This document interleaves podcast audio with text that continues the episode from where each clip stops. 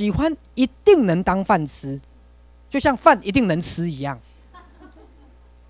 各位，你之所以喜欢不能当饭吃，是因为你的智慧还没打开，你还没找出方法，不是喜欢不能当饭吃。可是父母最喜欢告诉孩子一句话：喜欢不能当饭吃。各位，可是其实这个观念是不对的。你以为喜欢跟理性是对立的，对不对？各位，我们这个时代常常逻辑思考跟感觉是分裂的，有没有？这是错的，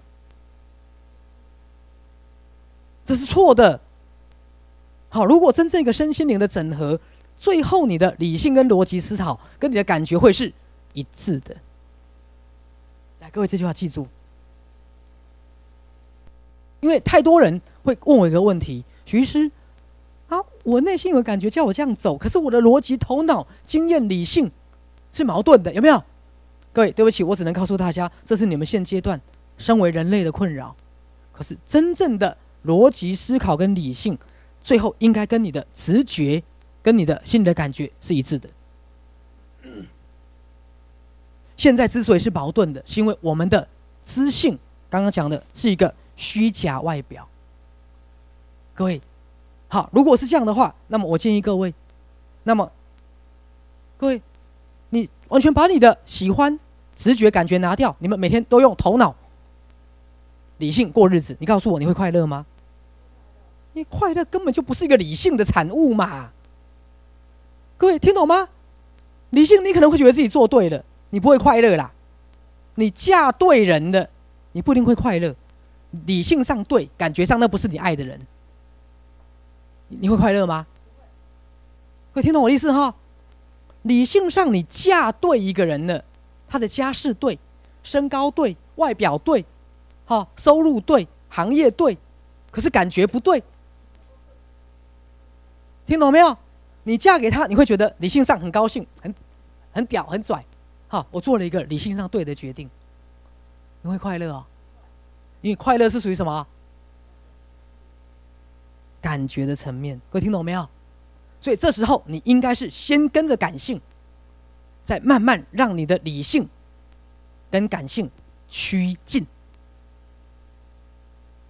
各位，你甚至要比较偏感觉，然后慢慢让你的理性跟感性贴近。可是大多数的人都是颠倒过来的。各位听懂吗？想要用试图用理性说服感说服感性，我是快乐的，我是幸福的，他很爱我。有听懂吗？你们经常用你们的理性在说服你们的感性。各位听懂我在说什么哈？你们经常在玩一个叫自我说服，其实他对我很好，他很照顾我，所以我应该爱他。可是有没有？我应该原谅他，我应该，我应该，我应该。各位听懂了吗？你们一直在用逻辑思考跟理性，试图去扭转你觉得那个露出马脚的感觉，明白吗？你们想修正的不是你的理性，你们想修正的是你的感觉。于是你们进一步的自我欺骗，叫做合理化。可其实合理化的意思，因为你们从来不知道什么叫合理化，有没有？什么叫合理化？比如说，各位感觉就是这份工作就是我不喜欢。可是我找出很多理由，你看他离家很近，你看主管很器重我，你看他是最近很红的行业，你看我现在如果离开了，我能找到更好的吗？你看我爸爸妈妈都觉得我做这个不错，你看这个行业哦很有未来，很有前途，然后你找了好多好多理由，只为了说服自己一件事，什么事？其实你不喜欢。各位，这世界上大多数人都在玩这个游戏，直到有一天。骗不下去了，要么你罹患的癌症，要么你罹患重大疾病，要么你得到严重的精神官能症，要么有一天你觉得自己快疯了，